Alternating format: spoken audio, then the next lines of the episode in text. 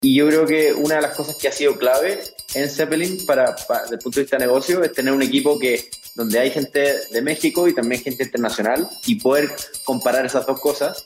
Y por otro lado, también ayudó mucho que el negocio en, en Chile haya ido muy bien y haya mucho aprendizaje. Entonces, trajimos todo un know-how de Chile con una plataforma que es global ya. Entonces, todo eso resuelve eh, mucho más fácil la parte de tecnología y lo implementamos de una forma en donde fuimos ajustando las ciertas partes del, del negocio y fuimos reaccionando muy rápido a esos ajustes.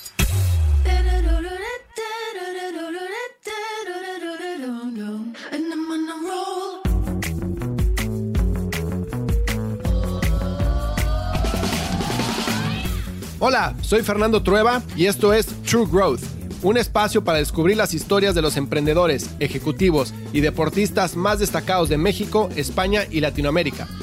Con este podcast busco compartir la experiencia de gente inspiradora que ha conseguido salirse del molde y ha luchado incansablemente para conseguir sus sueños. En cada episodio descubrirás historias fascinantes de crecimiento personal y profesional que te ayudarán a conocer los diferentes retos que enfrentaron cada uno de ellos y cómo salieron adelante hasta lograr sus objetivos. Si al término de cada episodio aprendiste algo, logré inspirarte, motivarte o simplemente que te cuestiones si realmente estás haciendo lo que quieres hacer, entonces habré conseguido mi objetivo.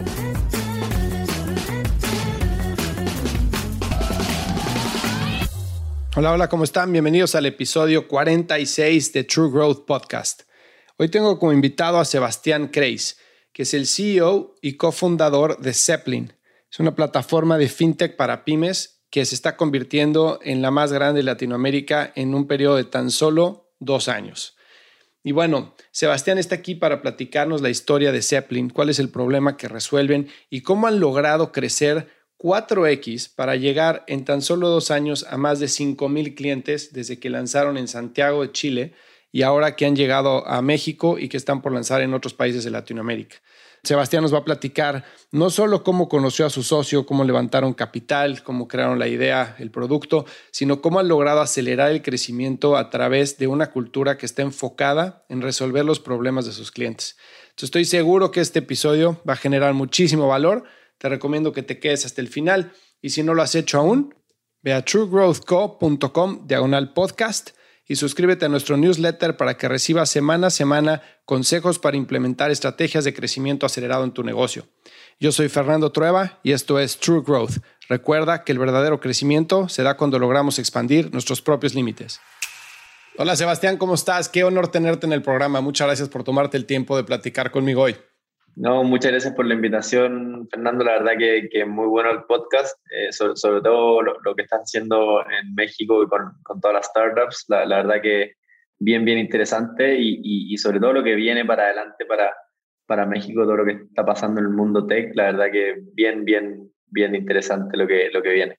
Oye, pues muchas gracias este, por tus palabras y otra vez por el tiempo. Si quieres, para que la gente sepa quién eres y qué es lo que estás haciendo, danos tu intro de, quién es Sebastián y qué hace Zeppelin. Buenísimo, buenísimo. Zeppelin, nuestra visión es, ser un banco digital para pymes, el líder de Latinoamérica, en donde nosotros verdaderamente resolvamos los dolores de, de, estas empresas pequeñas. Imaginémonos que en promedio, en Latinoamérica hay 30 millones de compañías y en promedio el 5% de las compañías en cada uno de los países tiene acceso a servicios financieros recurrentes, que a otro 95% em, que no.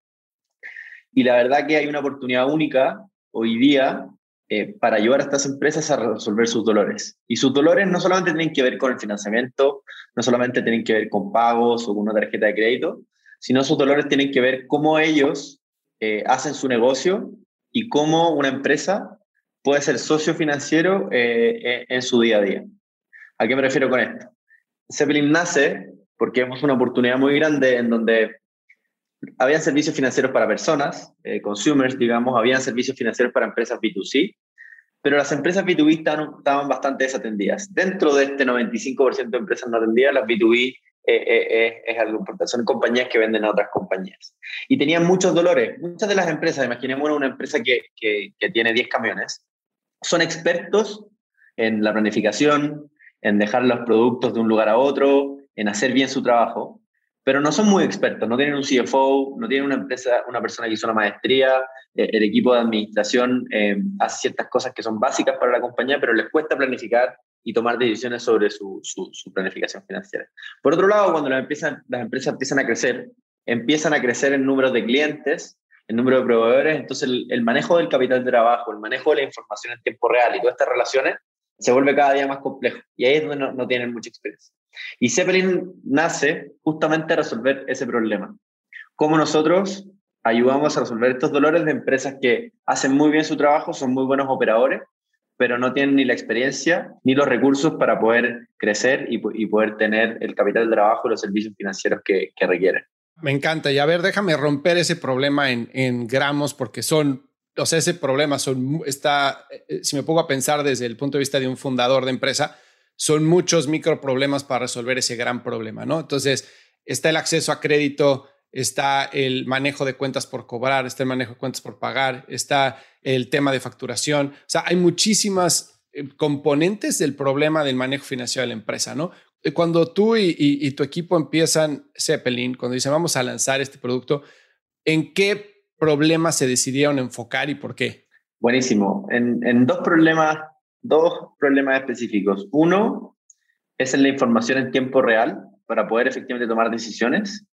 Las empresas nos dábamos cuenta que efectivamente empresas grandes tienen un equipo de administración y tienen muchos informes de gestión y pueden tomar decisiones. Las empresitas más pequeñas, efectivamente les faltaba un lugar donde fuera the source of truth, donde puedan tomar decisiones de, de financiamiento o decisiones para la compañía. Y lo segundo es que tuvieron un lugar que sea muy simple para poder eh, financiar eh, y específicamente nosotros hacemos Revenue Based Finance.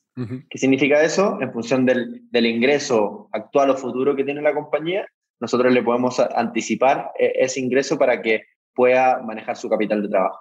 Muchas veces lo que pasa es que las empresas chicas no reciben sus ingresos en cuando hacen el, venden el producto o hacen el servicio, sino que muchas veces lo reciben 90 o 120 días después.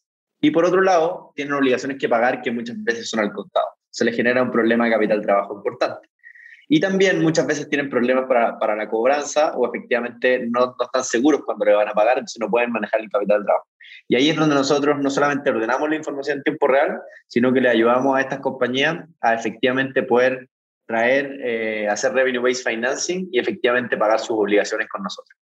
Además, lo que empieza a pasar es que muchas veces la confianza nace no solamente de una relación con una persona, eh, y que un poco en Latinoamérica es muy importante eso, sino que nace de cómo nosotros le entregamos eh, herramientas que le, resuelvan estos dolores y que la empresa los valore.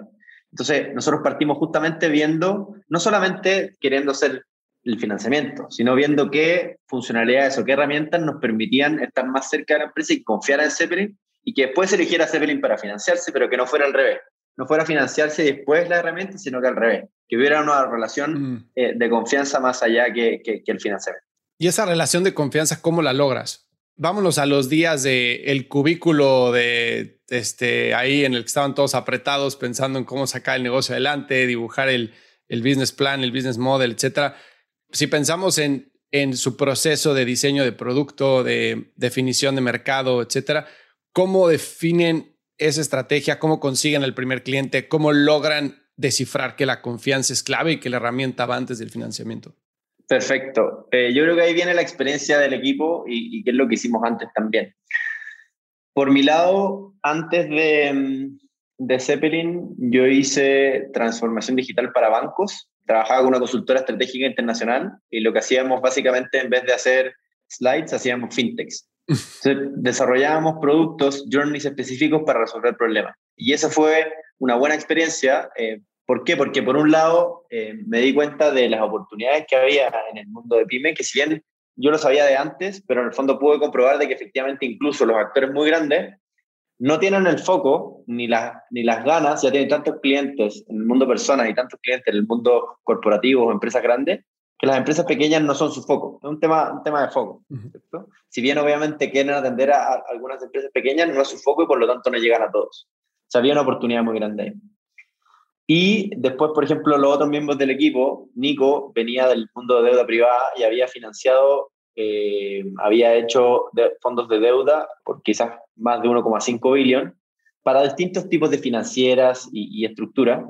Y también hay una experiencia de cómo estas financieras, efectivamente, cuáles son los incentivos para llegar a, a todas estas compañías y de que muchas veces no había una relación, sino que los clientes se podían pasar de una financiera a otra y, efectivamente no había una, una, relación de confianza, sino que quizás lo más, lo más importante era la tasa, pero no había eh, otro valor agregado que resolviera efectivamente todos los dolores de estas compañías. Y por último, las financieras en cada uno de los países atendían de nuevo al 5, al 7% de, la, de las compañías en cada uno de los países. Igual quedaba el, el otro más del 90% de compañías que no accedían a servicios financieros recurrentes. Entonces, no solamente es un problema para resolver cómo lo hace mejor otra financiera, sino cómo llegamos a los que no tienen este acceso y que efectivamente em, pueden quererlo. Entonces, una de las cosas que fue clave al inicio fue justamente poder identificar qué cosas estos, estos clientes valoraban en el proceso para llegar a tomar una decisión de financiamiento. Ok. ¿Qué información veían? ¿Cómo tomaban la decisión? ¿A quién en la empresa le preguntaban? ¿A quién no le preguntaban? ¿Cuánto tiempo se demoraban? ¿Tenían, ¿Esperaban mucho? ¿Planificaban o no planificaban? Todas esas preguntas fueron relevantes al minuto de partir y que también yo te diría que, que no solamente al minuto de partir, yo creo que la cultura de Zeppelin, una de las cosas es cuestionar lo que hacemos. Entonces, justamente, si esto lo hicimos al inicio, hoy día es un músculo que la compañía internamente lo tiene desarrollado y cuestionamos constantemente qué es lo que necesitan los clientes y cómo lo estamos haciendo nosotros. Y acá una de las gracias de ser una compañía tech 100% eh, basada en software es que nosotros podemos modificar lo que hacemos de una cierta forma. Podemos hacer upgrades constantemente, semana a semana. ¿Por qué? Porque estamos constantemente cuestionando qué es lo que quieren los clientes. Y obviamente eso genera un stickiness en, los primeros early, early eh, adopters de los clientes, pero también te da mucha información para saber, ok, qué otros clientes, qué otras necesidades, qué otros dolores queremos, queremos resolver. Eh, entonces, para poder, desde la primera parte, a poder expandirnos exponencialmente, también tiene que ver con cuál es el modelo de negocio eh, y cómo, em, cómo generamos, no solamente cómo generamos la confianza, sino cómo llegamos a muchas, a muchas eh, empresas de una sola vez.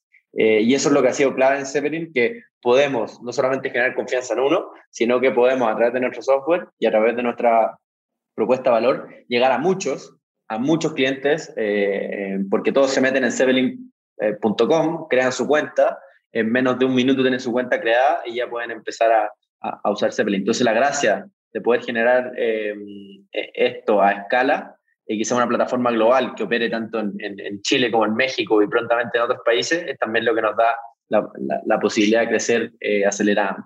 Buenísimo, me encanta. Y de hecho, ahorita que estabas platicando, obviamente 2019 tiene dos años, y a ustedes les pasó como si yo un día tengo, no sé, cinco años, me voy a la cama, me despierto y despierto de 35, ¿no? O sea, porque crecieron de una forma bestial de un día para otro, ¿no? Cuatro veces. Y eso, obviamente, pues es increíble para el negocio, pero por otro lado también genera otro tipo de complicaciones, ¿no? Tanto de manejo de equipo, manejo de recursos, priorización de features en el roadmap de producto, optimización de presupuestos. O sea, hay 50 mil cosas que tienes que pensar cuando, cuando estás en una escala cuatro veces lo que eras ayer, ¿no? Entonces, ¿cómo han vivido ese journey? Si puedes contar un poco de cómo cierran a su primer cliente y si existe similitud en el proceso de business development del primer cliente al cliente 4000.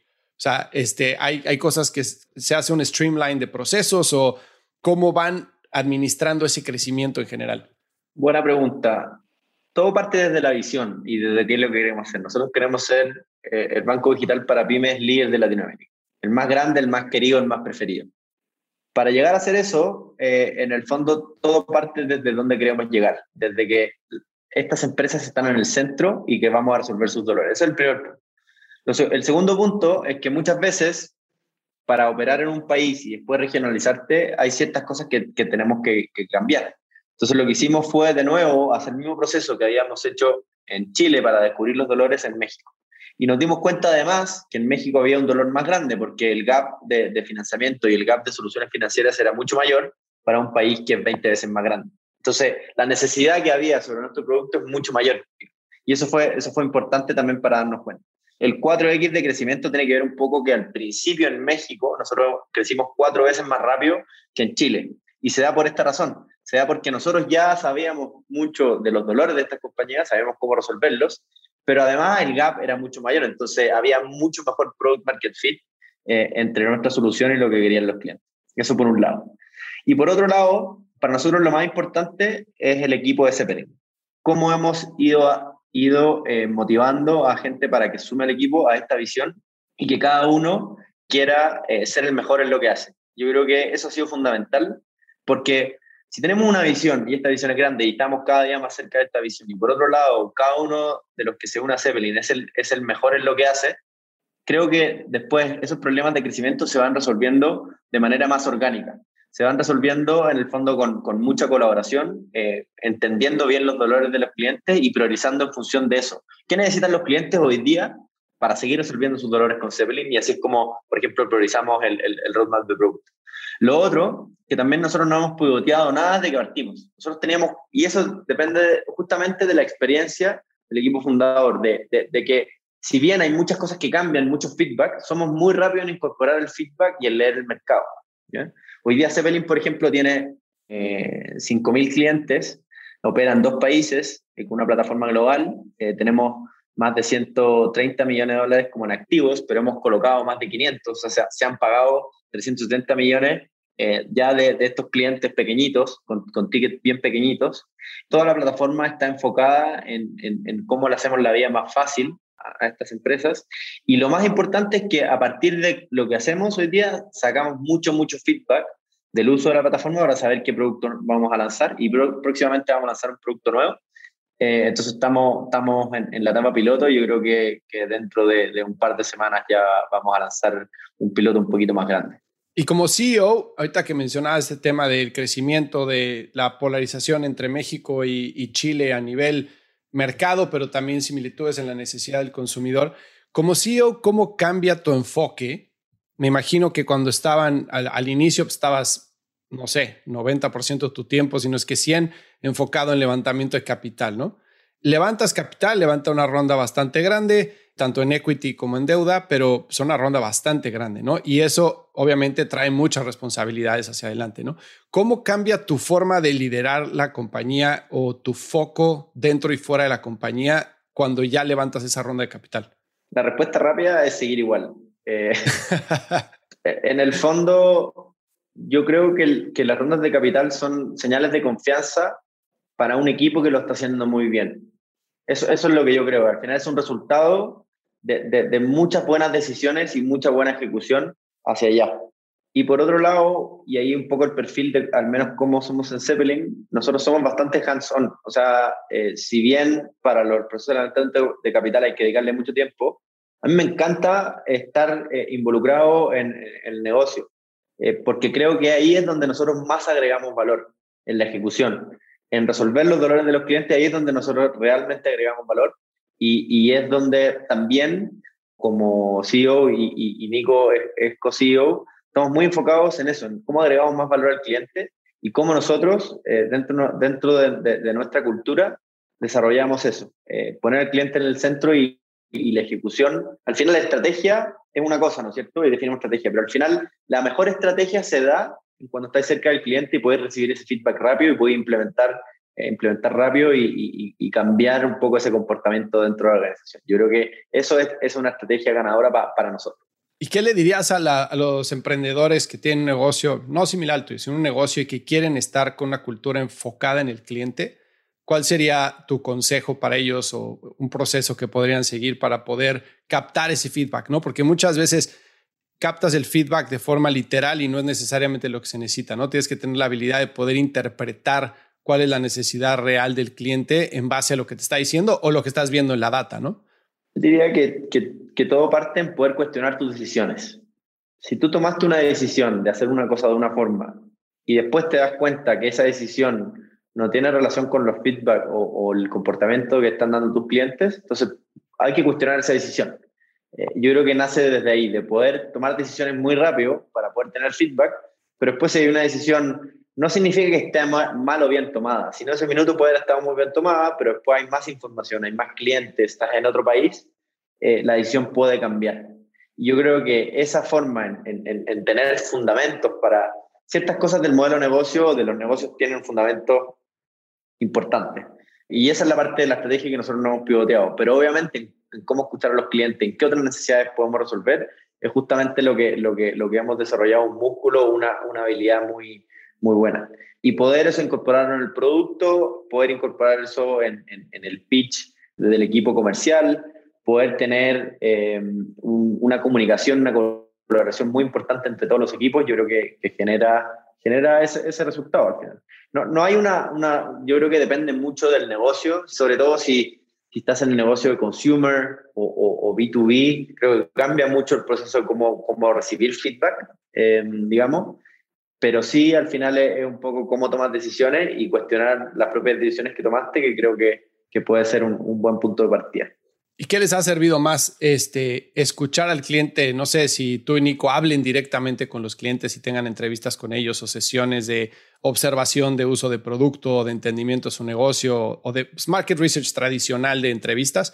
Este, si hacen eso o captura de, de datos en, en comportamiento en el website, ¿no? Ya sea tanto formas de feedback proactivo como ver en dónde se pierden los usuarios a la hora de la navegación, qué features utilizan, cuáles no, todo ese tipo de cosas. Eh, ¿Dónde dirías que están ustedes? ¿Más en la parte tradicional o más en la parte de data, una mezcla de las dos? Yo diría que una mezcla de las dos. Eh, y yo creo que ahí, dentro de la cultura también, es que toda la organización pueda, pueda tener feedback del cliente. No, no solamente algunos, sino que idealmente todos tengan acceso a ese feedback porque es mucho más fácil y, más eficiente eh, que todos puedan entender ese feedback. Y, creo que ese es el, principal desafío de una compañía cuando crece, es, no dejar de, de, tener ese feedback de los clientes en distintas etapas de, de, lo que hacemos. Y obviamente si quieres lanzar más productos, el feedback se multiplica porque no es solamente un, un, uno o dos productos, sino pueden ser más productos y, tienes, y puedes escuchar el feedback sobre uno, pero no sobre el otro y poder tomar esas decisiones como eh, eh, sin tener que, que tomar eh, todo el feedback como algo que fuera bueno o malo, sino efectivamente cómo puedo mejorar yo para resolver ese dolor. Claro. Y fíjate, la otra vez platicaba en el último episodio del podcast con Guillermo Villegas, que es, el, es uno de los fundadores de Luna, los colchones los que te envían a tu casa, y bueno, también es cofundador de una empresa que se llama Sea Brands, que son más de 23 marcas de direct to consumer, ¿no? Y eh, platicábamos justo de este tema y él me decía que desde el principio hasta el día de hoy, en su compañía, los dos KPIs que miden todos los días y todas las áreas de la compañía son número uno ventas y número dos eh, Net Promoting Score, ¿no? NPS. Entonces, obviamente que cada equipo este, tiene sus propios KPIs en términos de qué es lo que ellos pueden hacer para mover los dos este, KPIs más importantes de la compañía, ¿no? Pero que están muy enfocados en experiencia al cliente, que es el NPS, y, las ventas, ¿no? Entonces, hablábamos de la importancia de tener como KPIs compartidos entre equipos para que no se conviertan los equipos en silos y que cada uno empiece a trabajar para su propia dirección, ¿no? En mi experiencia, en el último startup que estuve, que fue de 80 personas a 650 en dos años y de 200 millones de dólares en venta a un billón de dólares en venta, pasó justo eso por falta de KPIs compartidos, ¿no? Este, se hacían silos muy, muy importantes, sobre todo en la parte producto contra la parte de business development o de marketing o de growth, ¿no? Cuando growth era responsable del crecimiento, responsable de la venta, de la adquisición de clientes, del costo de adquisición de clientes, producto tenía responsabilidad de sacar un roadmap adelante, ¿no? Y de tener métricas de, conversión, pero las métricas no estaban alineadas entre uno y otro. Entonces siempre había un conflicto bestial a la hora de definir el roadmap que va primero, que este, qué es lo que necesita un área, qué es lo que necesita la otra. Entonces cuando empezamos a implementar métricas, eh, dijimos, vamos a simplificar las métricas, van a ser estas y van a ser todos responsables de estas métricas. Entonces de esa forma como que la compañía empezó a agarrar forma empezó este, a ir todos a la misma dirección y ahí fue cuando vino un crecimiento impresionante, ¿no? Entonces, siguiendo ese punto o esa línea de pensamiento, para ti como CEO, ¿cuáles son las métricas que todos los días revisas o, que estás como obsesionado con ellas? Yo creo que hay, dos formas de cómo, de cómo mirar esto. Veo las métricas como un resultado, ¿no es cierto? Pero a veces el aprendizaje no pasa en las métricas, sino que pasa en el proceso para llegar a, ese resultado. Entonces, ok, estoy 100% de acuerdo que las métricas en el fondo compartidas solucionan ese problema, pero creo que lo más importante es, el proceso de cómo los, un equipo, los dos equipos llegan a esa métrica. Y creo que pueden haber métricas o, o, compromisos al final de, de los líderes de, de, eso. O sea, del fondo, una cosa es la métrica y otra cosa es cómo llegó a la métrica y culturalmente la compañía cómo define la forma en cómo trabajar. Yo, yo, creo que eso, eso genera la oportunidad también de aprendizaje, ¿no es cierto? Porque si no llegaste a alguna métrica, no hay problema mientras, mientras todos aprendamos de por qué. Claro. Pero si no llegamos a la métrica y en el fondo no hay un aprendizaje, da lo mismo la métrica que pusiste. Al final lo, importante es cómo aprendemos porque ese aprendizaje y ese know-how queda en los equipos, cuando, cuando estamos también el foco en, en, aprender.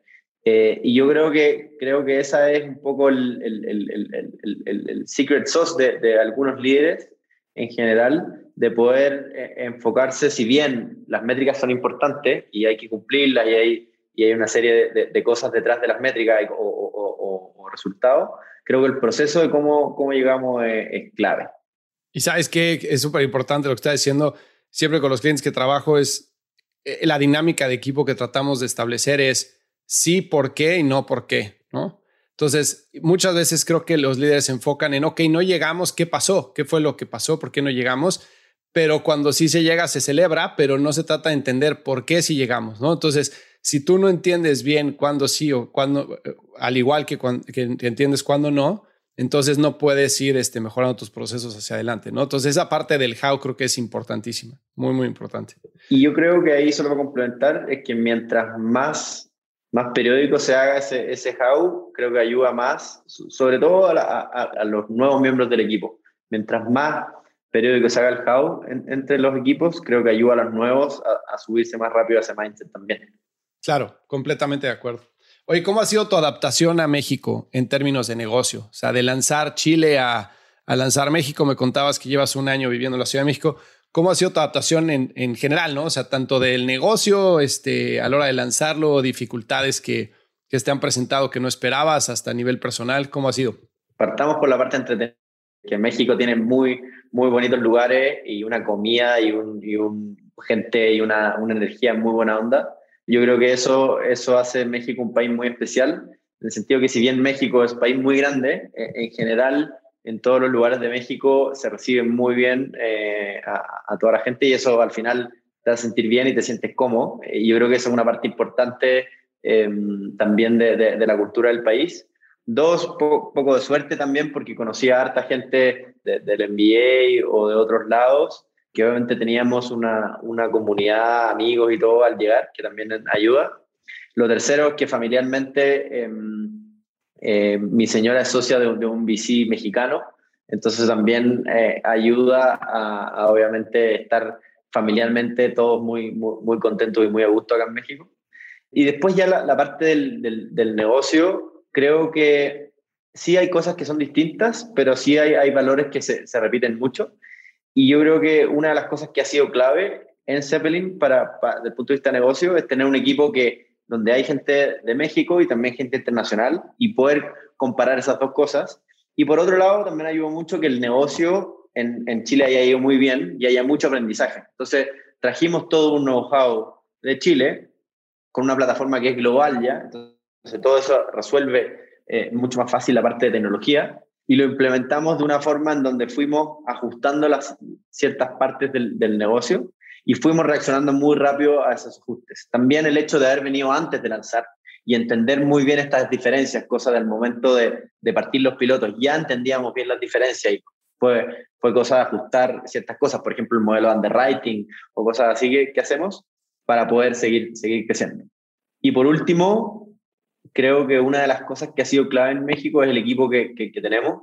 La verdad que estoy súper, súper orgulloso de, todo el equipo que, hemos, que, que, tenemos en México, un equipo de primera eh, y, que cada uno, en el fondo, se preparó en su carrera anterior, eh, en startups o empresas de tecnología o, o, en su carrera anterior para el desafío y vemos con muy, muy buenos resultados lo que, lo que viene. Hoy día nosotros en México hemos crecido en, en, en, siete, ocho meses de manera impresionante y yo creo que dentro de los próximos seis a, a, diez meses vamos a ser la fintech B2B quizás más grande de México eh, por las tasas de crecimiento que llevamos. Entonces eso, eso nos tiene muy, muy, muy entusiasmados de, de seguir avanzando. Y lo otro es que el, el, feedback de los clientes ha sido muy bueno. La verdad que la recurrencia ha sido eh, brutal y eso nos tiene también muy contentos, que, que al final el feedback hacia lo que estamos construyendo es algo, algo potente.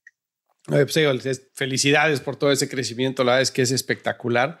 Eh, digo, su producto, nada más de verlo, cae bien, la verdad. O sea, desde la imagen, el logo, el website, la comunicación que tienen, todo es, se siente un producto muy cercano al cliente, ¿no?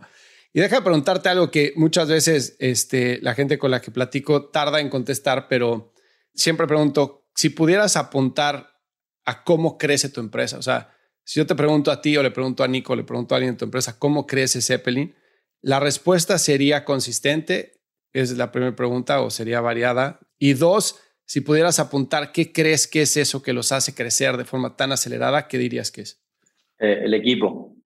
Yo creo que tenemos el mejor equipo fintech de la región por lejos y eso es lo que al final nos, hace crecer. Nosotros somos una fintech eh, que somos un SaaS, pero que cobramos a través de, de, productos servicios financieros. No tenemos sucursales, no tenemos, eh, eh, digamos, un balance eh, y a pesar de eso estamos generando un, impacto importante y eso es por, por el equipo. Ok, y este, en la gran gama que existe de pymes y de, bueno, de B2B en México, este que ya hablabas del tamaño del mercado, obviamente existe una cantidad de tonos de grises bestiales, ¿no? O sea, tienes empresas de 10 mil personas, tienes empresas de 5. ¿Cuál es su sweet spot? O sea, y si ese sweet spot es como elegido o fue como consecuencia de? ¿Dónde es en donde ustedes se desenvuelven mejor? Muy buena pregunta. Y, y, como bien tú dices, efectivamente hay todo tipo de segmento de cliente y necesidades. Nosotros lo que hemos podido hacer es que la plataforma sirve para todos y tenemos un modelo underwriting que es indiferente al tamaño, a la región, eh, de la empresa, sino que toma muchas, muchas variables y muchas consideraciones para hacer el underwriting y poder medir el riesgo en tiempo real de cada una de las empresas.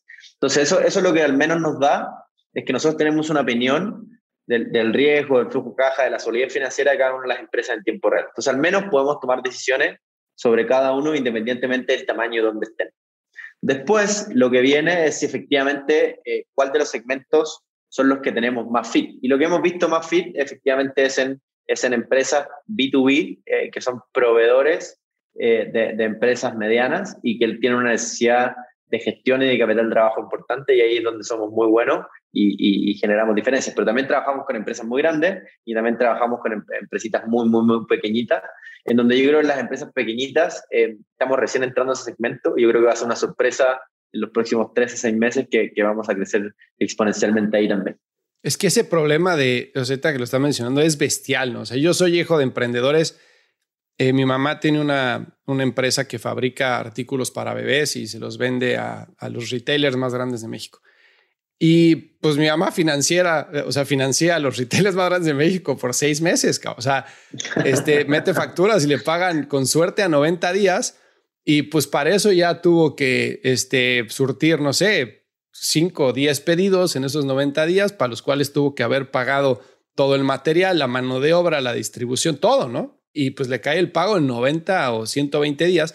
Entonces, pues obviamente tiene un, un, este, un tema ahí de cuentas por pagar y de, de cuentas por cobrar, perdón, bestial, ¿no? Entonces tiene que planear muy bien sus flujos y antiguamente, pues, el, bueno, actualmente también, pero antiguamente era la única solución, pues tenías un factoraje este, vil y vulgar, ¿no? En el que tenías que pagar un 8 o 10% de la factura por anticipado para poder tener acceso al dinero, etcétera.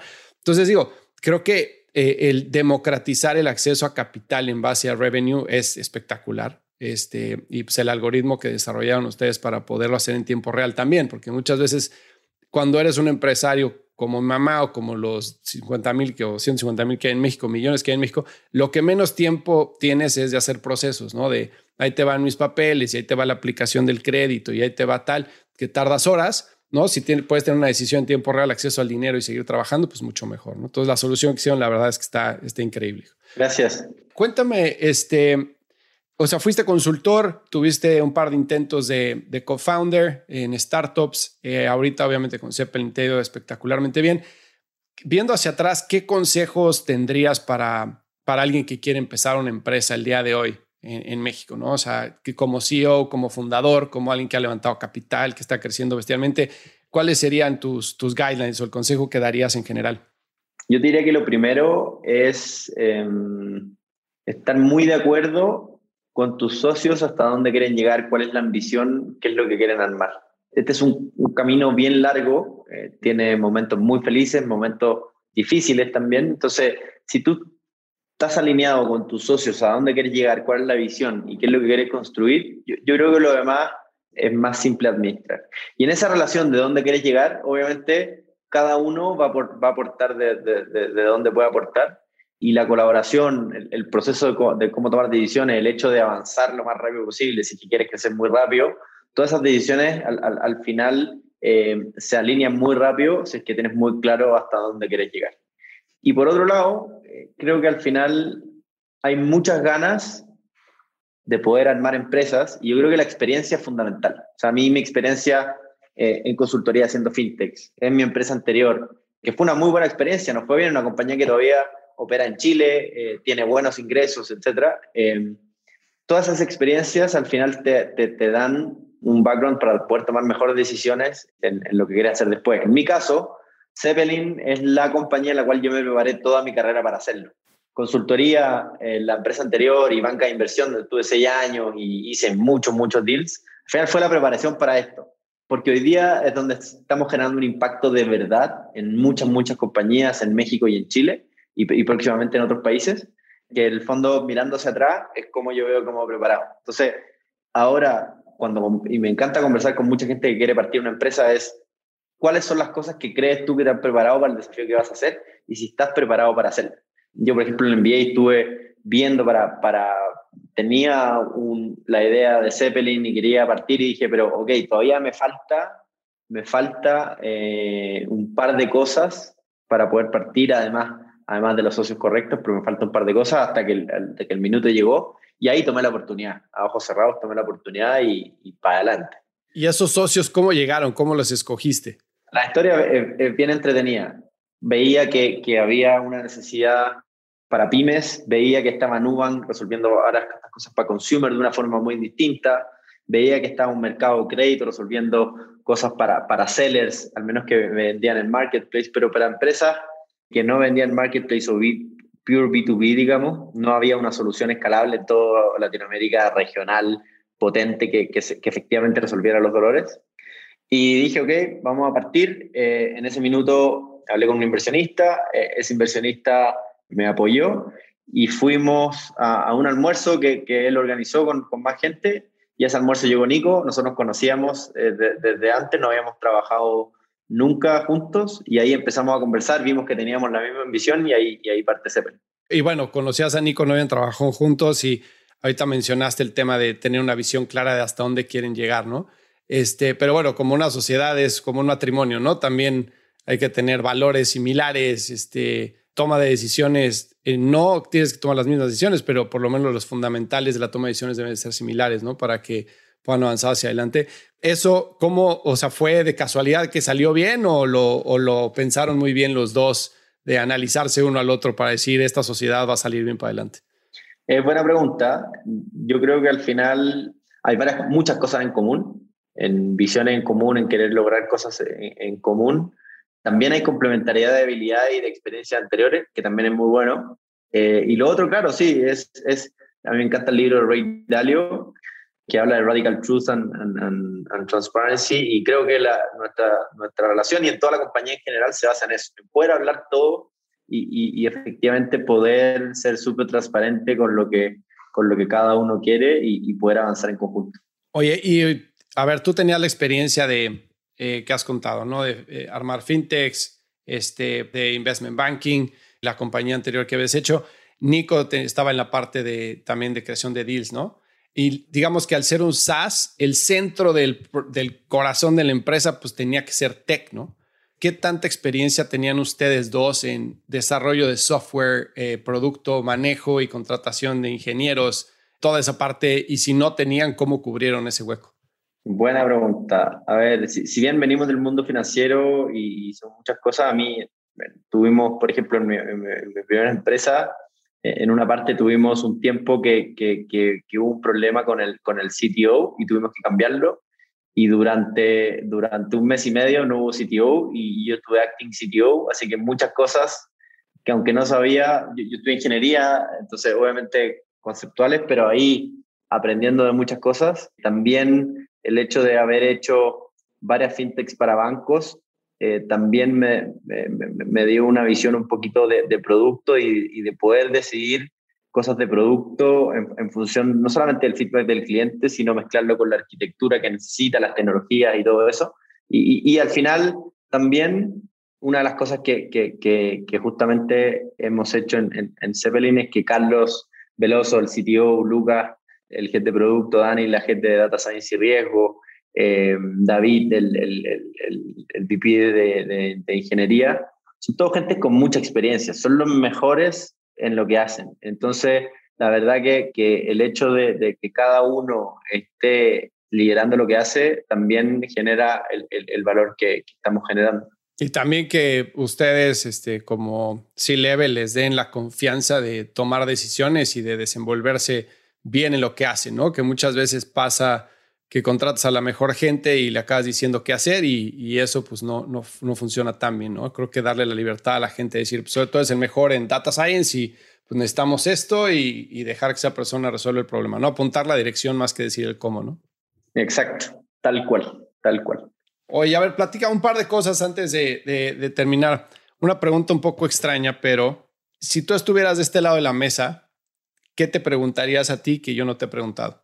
Yo creo que, y tiene que ver un poco con, la última ronda, en el fondo el, negocio Zeppelin ha ido muy bien eh, y quizás pudimos sumar a distintos socios, pero el hecho de haber, de haber eh, elegido a, a CASEC eh, y también haya, participado DST también es algo muy importante. CASEC es el, mejor fondo de Latinoamérica y DST ha invertido en todas las mejores fintech del mundo. Eh, entonces, pero ese proceso para llegar a, hacer este partnership por los próximos 10 años, porque así lo vemos nosotros, nosotros no lo vemos como un inversionista que, que, nos da capital, sino lo vemos como un partnership a los próximos 10 años, en lo cual, en lo cual tenemos nuevos socios y por lo tanto sabemos que con, las habilidades y capacidades y contactos que tienen ellos, podemos llegar más lejos y ser una mejor compañía.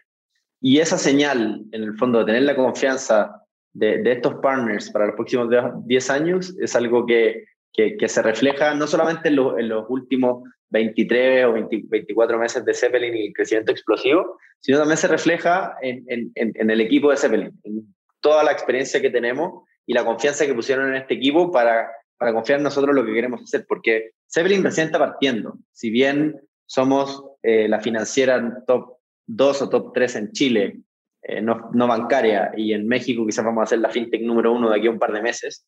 Lo importante no es eso, sino lo importante es lo que queremos lograr de aquí a cinco años más, llegar a un millón de pymes eh, de aquí al 2025 y efectivamente resolver cada día más dolores de estas compañías. Eso es lo que, eso es lo que a nosotros nos deja dormir, es lo que nos apasiona todos los días a, a hacer más, más productos, entonces para allá vamos.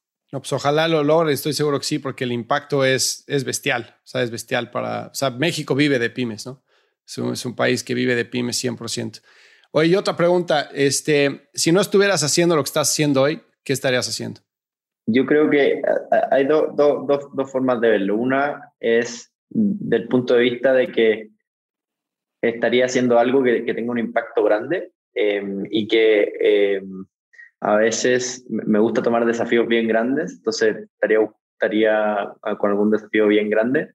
Lo otro es que mi experiencia e, en el Bayer, habiendo estudiado allá, habiendo trabajado allá, me dio también la, la, la, posibilidad, me pasó por ejemplo cuando fui la primera vez, antes de hacer mi, mi, primera empresa, que vi cómo una compañía como Uber, Airbnb, en su serie C o serie A, en el fondo era una compañía que que al final está haciendo, el modelo de negocio es impresionante, una genialidad, pero al final son gente trabajando en el día a día. Entonces decía, ¿por qué en Latinoamérica no, no podemos hacerlo la misma compañía, resolviendo quizás dolores un poquito más, más locales, quizás, podemos hacer la misma compañía, eh, porque el talento está y, y, y, las ganas están. Y la gente va a trabajar todos los días, se despierta en la mañana, toma desayuno y va a la oficina, digamos, y, trabajan. Entonces, ¿por qué no puedo hacer lo mismo en Latinoamérica? Entonces, eso me, me, quedó muy, muy, muy, muy pegado. Eh, entonces, la verdad que estaría haciendo algo para, para, Latinoamérica seguro, un poco en Latinoamérica, porque hay muchos dolores todavía por resolver. Y eso es un poco lo que, lo que también creo que este podcast ayuda mucho, es efectivamente a motivar a, futuros founders, a futuros miembros de startups a meterse en, una startup. Yo creo que hoy día si tú, tú le preguntas a un, grad de, de, Stanford o de Berkeley, pregunta, oye, ¿dónde quieres trabajar?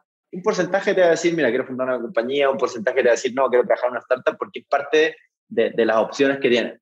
En Latinoamérica eso está recién partiendo, o sea, hoy día recién vemos gente saliendo del, acá en México, del ITAM o del TEC de Monterrey, diciendo, mira, yo no, yo quiero trabajar saliendo de la universidad en una startup porque creo que es lo que hoy día yo quiero hacer. Eso cambia mucho em, si el talento quiere, quiere trabajar en una compañía que está haciendo algo nuevo, también obviamente permite que eso, que eso ocurra.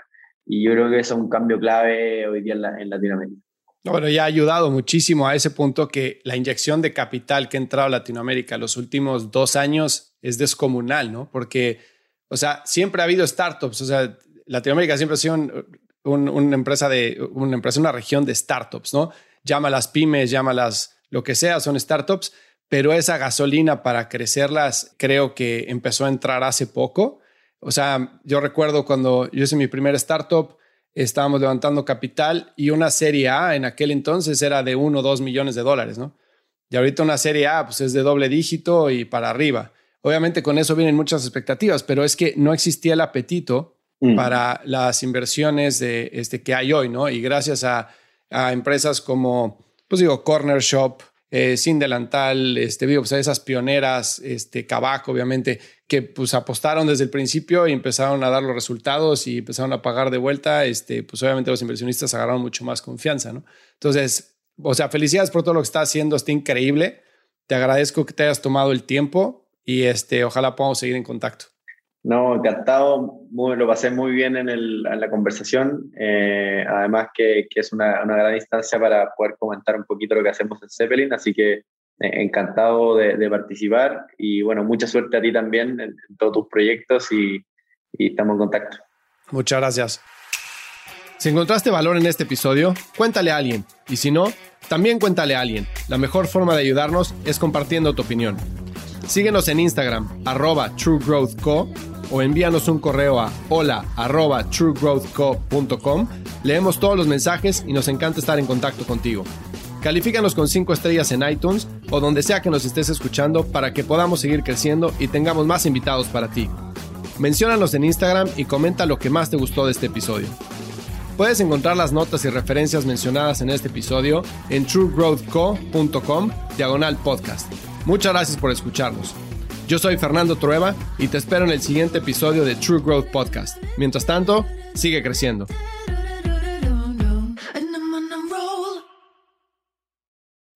When you need mealtime inspiration, it's worth shopping Kroger, where you'll find over 30,000 mouthwatering choices that excite your inner foodie. And no matter what tasty choice you make, you'll enjoy our everyday low prices, plus extra ways to save, like digital coupons worth over $600 each week. You can also save up to $1 off per gallon at the pump with fuel points. More savings and more inspiring flavors make shopping Kroger worth it every time. Kroger, fresh for everyone. Fuel restrictions apply.